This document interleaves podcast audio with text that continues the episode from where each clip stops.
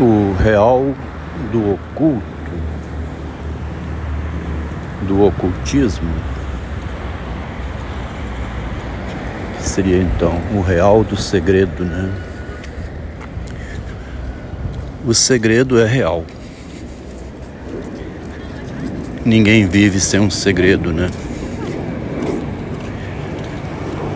O segredo é o horror da própria pessoa, então.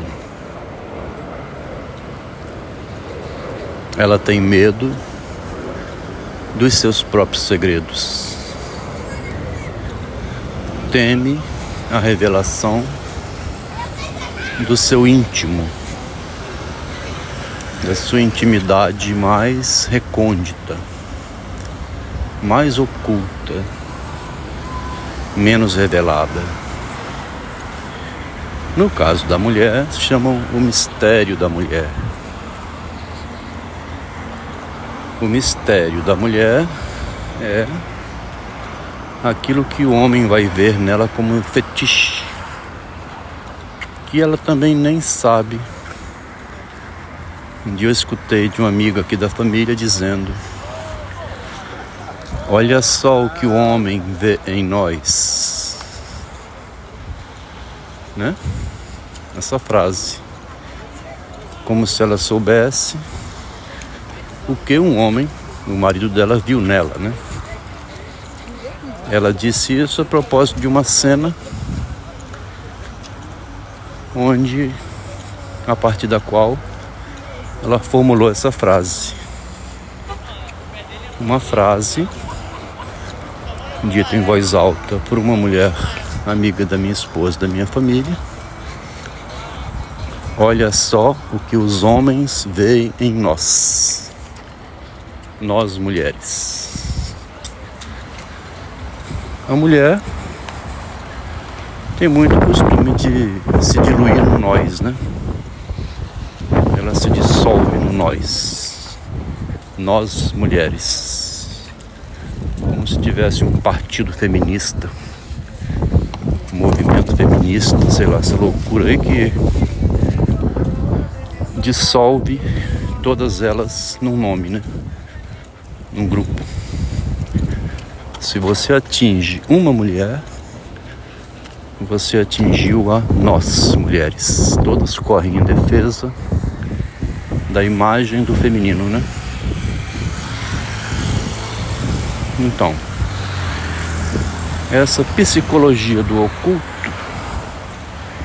o pensamento oculto, que eu quero saber o que o outro está pensando de mim no seu mais íntimo recôndito, quando chega o Lobo Neves propondo ao Brás Cubas uma nomeação dele como secretário, que o Brás Cubas dá um salto para trás, diz ele, diante da serpente. A serpente aqui é um homem, né? Nem sempre a ideia de serpente, língua viperina, é uma coisa de mulher, né? O que que o Lobo Neves está pensando na mente dele, seus pensamentos ocultos, que eu não sei. Quando me convida, em um gesto aparentemente obsceno, porque estou tendo um caso com a mulher dele. Foi nomeado pela política para ocupar um cargo no interior. Era o momento da separação, porque então a mulher ia com o marido. Como acontece aqui, se você não quer seu filho namorando com uma moça ou vice-versa, e também acontece demais na obra do Machado, de transferir a pessoa para fora, né? Como faz em Casa Velha. Mandar o Félix estudar no exterior. Isso é repetido várias vezes no romance. E o padre que está lá trabalhando para escrever um livro é encarregado de levar o filho Félix para não ficar mais perto da Lalau, a Cláudia. Então, nesse contexto, o Machado de Assis está jogando com um segredo que tem na mente do leitor, na mente do Brás Cubas, da Virgília, e que não pode ser revelado ao Lobo Neves, mas então vem essa pergunta de modo invertido porque o salto para trás, apavorado com uma cobra, uma serpente, seria assim me compromete definitivamente. E aqui na cidade ouvem falar. E daí a pouco vai ter uma visita do cunhado Cotrim com a irmã Sabrina, Sabina, né? Onde ela vai insinuar sobre o segredo que rola na cidade, que está prejudicando, prejudicando a reputação desses dois irmãos, filhos de um homem abastado que quando faleceu deixou uma bela herança para os dois filhos, que ficaram brigando até de bulho de café e não se falavam mais. O que motiva Sabina a reatar a paz é um problema de vaidade da imagem dela como mulher e dele, que não liga muito, né? Que é o Brasinho, né? Brás Cuba também é chamado de Brasinho no momento do romance. Quer dizer, o homem está pouco ligando ou prestando muita atenção na imagem, né?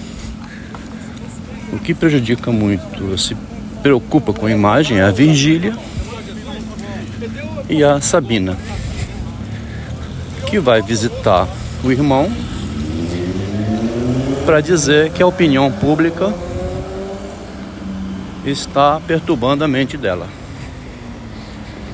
Este breve áudio é uma modificaçãozinha num capítulo que eu estou escrevendo agora a partir da obra máxima do Machado de Assis, né? Que me faltava considerar melhor no livro sobre o Machado. Desde hoje avental, amanhã luva, o Machado já vinha sempre questionando em torno dos segredinhos que fizeram a Rosinha, né? A Florete, do original francês, dar o golpe e subir na vida. Mas a Rosinha não vai nunca querer que seja revelado o segredinho dela, né? Que o Machado aproveita para acrescentar será o segredinho dele. Dela ele tira o segredinho dele de subir na sociedade, criando o personagem Bento, que vai repetir em 1899 em Dom Casmurro atravessando Rubicão, né? Pílades e Orestes, enfrentando todas as adversidades do caiporismo. O Machado vai migrando de baixo para cima até fundar a Academia Brasileira de Letras como forma de defesa também né, da obra dele.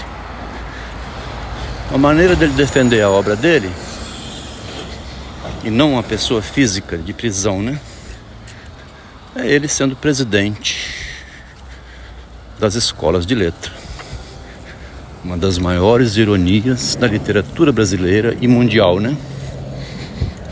Um homem sem estudo formal ter essa sagacidade para ir migrando, estudando os segredinhos, revelando nos contos as intrigas que atraem exageradamente a curiosidade sobre o que é que o outro faz para ter sucesso na vida. Ninguém quer ter o seu segredo revelado, porque é um horror. Exige-se respeito na privacidade. E quando a pessoa sabe que seu segredo pode ser revelado,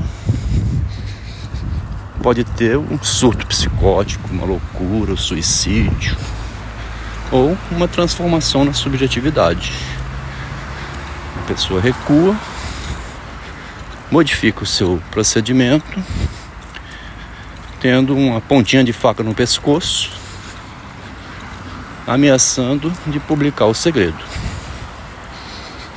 É uma oportunidade tanto de transformação na vida que é raro que seja aproveitado também, né? Para fazer toda essa investigação sobre o narcisismo humano, que é a separação entre a vida privada e a vida pública. Se você mexer com o segredinho da pessoa, dizendo que vai publicar aquilo que ela te entregou em confiança, ela fica na sua mão. Esse é o real do Machado de Assis.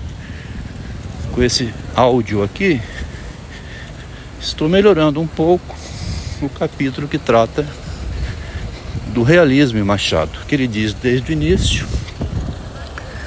o realismo dele já estava. Ele fala lá no começo, aos 20 anos, eu sou da escola realista. Vou revelar o que se faz de modo oculto para ter sucesso na vida.